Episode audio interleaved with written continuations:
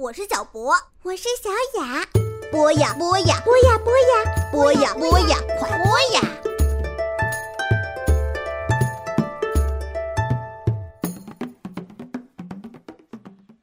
小朋友们，大家好，欢迎收听博雅小学堂。今天继续为大家带来乔治·塞尔登的《时代广场的蟋蟀》。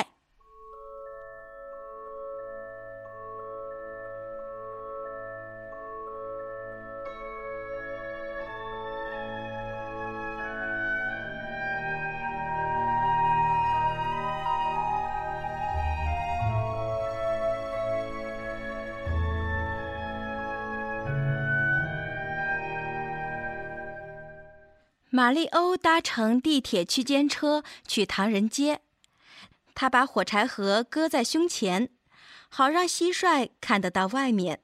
这是柴斯特第一次看到地铁沿线的风光。上回他一直被埋在牛肉三明治下面，什么也没有瞧见。这次他得好好的抓住这个机会。于是他爬了出来，身体挂在盒子外头。上上下下的打量着这节车厢，柴斯特显得非常好奇。他还想，只要能在纽约多待一天，他就要随时随地的好好的见识一下这个城市。他目不转睛地盯着一位戴了顶草帽的老妇人，心里一直纳闷儿：那上面的花到底是不是真的呀？如果是真的，那它们的味道又怎么样呢？不一会儿，列车忽然发出好大的响声，停住了。柴斯特也跟大多数第一次搭乘地铁的人一样，不太习惯这种突然停车的状况，一头从盒子里栽了出来，跌到了玛丽欧的大腿上。玛丽欧把它捡起来，叮咛道：“你得小心点儿。”他把手指压在盒子的开口上，只留下一点儿足够柴斯特探出头来的空间。玛丽欧在运河街那一站下了车，走过了几条街，上唐人街去了。柴斯特把脖子抻得老长老长的，他平生第一次见到白天的纽约。虽然这个区域的建筑物不如时代广场那么高。但是也足够让柴斯特自觉渺小了。就像爸爸说的，唐人街里面所有的店铺都是关着的。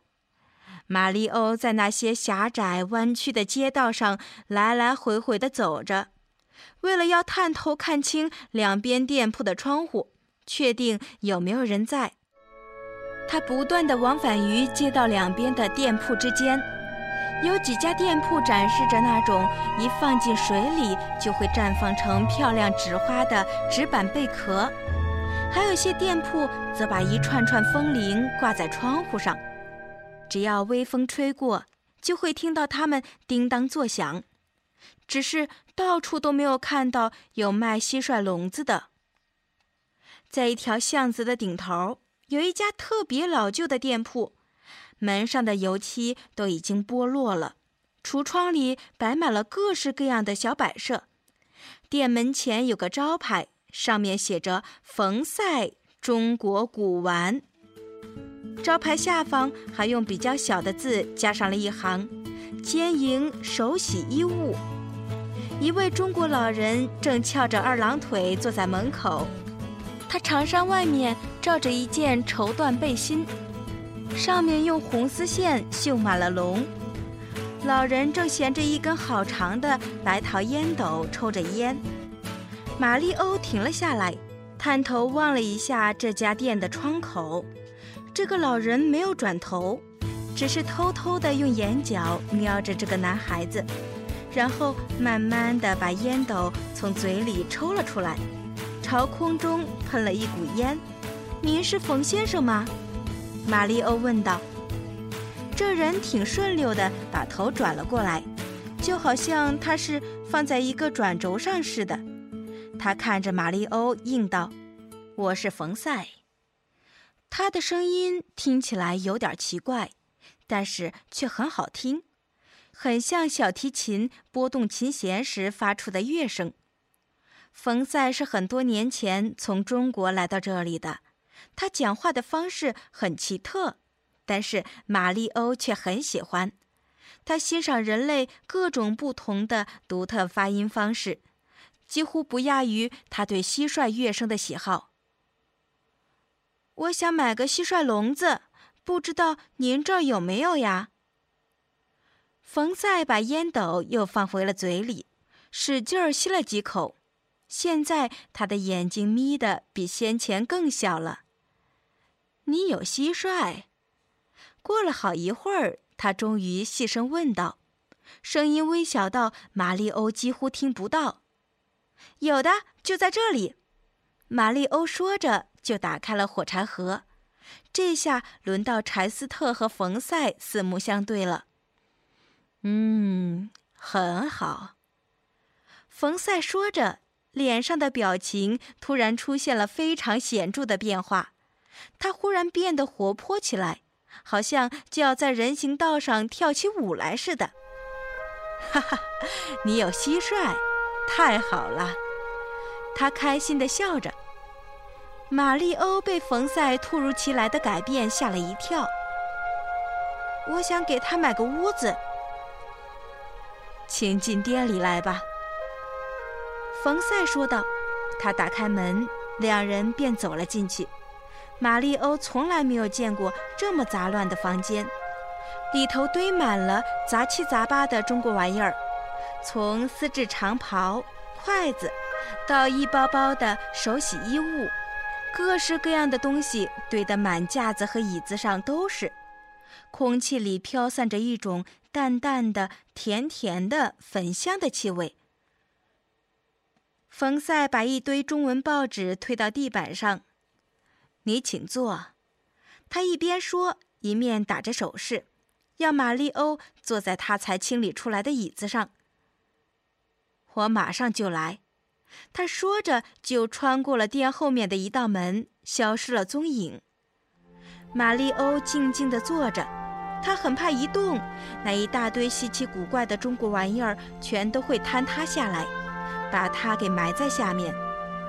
他看见面前的一个玻璃箱里摆着一整排的象牙雕刻的中国女神像，他们的嘴唇上都带着一抹非常奇异的微笑，就好像他们知道些别人都不知道的事情。而且呀，他们仿佛正在目不转睛地直视着马里欧。他也想注视他们，但是。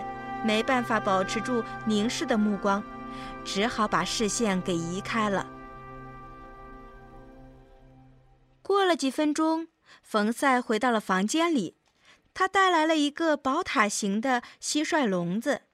这个笼子呀，一共有七层，每层都比下面一层稍微小一点儿，最上面则是一个细细的尖顶。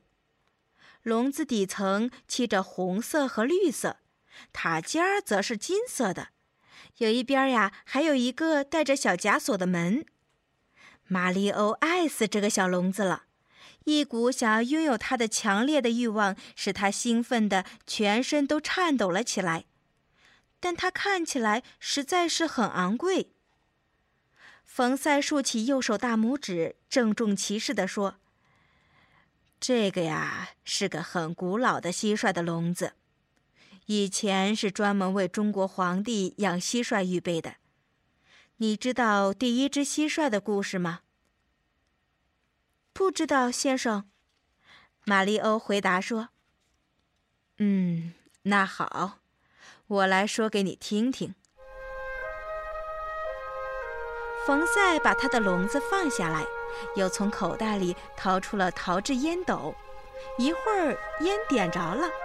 一股青烟冉冉升起，他为了强调他所说的，还用烟斗比划了一下，在空中啊画出一个小小的图案，很像是中国的书法。很久以前呐，盘古之初，世界上本来没有蟋蟀，但是却有一个非常聪明的人，他知道世界上的任何事情。这个人有个名字，叫做蟋蟀。他只讲真话，世界上没有他不知道的秘密。他了解动物和人的思想，也明白花和树的愿望，还知道太阳和星星的命运。对他而言呢，整个世界就像是一张摊开的书页，可以随他尽情的阅读。就连住在天上的玉皇大帝，也都因为蟋蟀讲述的真理而深爱他。很多人都从大老远的地方来，要听蟋蟀预卜他们的命运。他会对这个人说：“你是好人，会和山边长得像柏树一样长寿；而对另外一个人则说：‘你这个坏蛋，你就快死了，再见。’”由于蟋蟀对所有人都只讲实话，所以啊，那些坏人听到他的话后都非常的不高兴。他们想啊，我是个坏人，现在大家都知道我有多坏了。于是呢，那些坏人就决定要联手杀死蟋蟀。蟋蟀非常明白他们要杀他，因为他知道所有的事情。不过呀，他不在乎。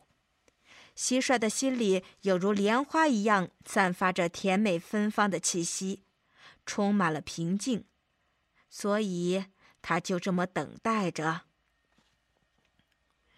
然而呀，那住在天上的玉皇大帝却不肯让蟋蟀就这么被害。他认为这个只讲真话的人，比人间的帝王更可贵，所以呀。等那些坏人要杀害蟋蟀的时候，玉皇大帝就把它变成了一只蟋蟀。于是啊，这个只讲真话又知道万事的人，从此开始唱起来没有人懂的，却又人人爱听的歌了。不过他的歌神明会懂的，而且深受感动。对他们来说啊。一首首美妙的蟋蟀之歌，就是这位仍在讲着真理又知晓一切的人所吟唱的歌曲。冯赛不再说话了，静静地抽着烟斗。玛丽欧也坐在那里一动也不动，直视着那个蟋蟀笼子。他想着那个故事，心里越发的想要拥有这个笼子。柴斯特也在火柴盒里仔细地聆听着，他也深深地被这个蟋蟀的故事感动了。当然，他并不知道这故事到底是不是真的，不过他的心底却隐约有点相信，因为他自己也一直认为，他的歌声应该不会就只是一些无意义的鸣叫而已，跟往常一样。一旦他不知道还有些什么别的事可以做了，就会不由自主地把一个翅膀搭在另一个上面，轻轻地搓拉起来。于是，清亮的乐声便在这个店铺里响了起来。冯赛抬起头来，矮腿的嘴角泛起了一抹微笑。这样啊，蟋蟀已经明白了。他轻语着，又喷出了几口烟。玛丽欧很想问他这只笼子要多少钱，但是又不大敢开口。这只蟋蟀实在太了不起了，我这个笼子呀，就卖给你十五美分吧。”冯赛说道。玛丽欧松了一口气，这样的价钱他还付得起。他从口袋里找出了一个五分镍币和一个一角的银币。就这样啊，他花光了这个星期所有的零花钱。不过，玛丽欧的零花钱本来也少得可怜，每周只有一个两角五分的硬币。我买了，冯先生。玛丽欧说着，便把钱递给了冯赛。我还要送你一个小礼物。冯赛说着，走到了柜台后面。从一个抽屉里拿出了一个比蜜蜂大不了多少的小小的铃铛，然后又拿了一根细线，把铃铛挂进了笼子里面。玛丽欧把柴斯特放进了笼子里，这只蟋蟀跳了起来，撞到了小铃铛上，发出了细微的叮当声。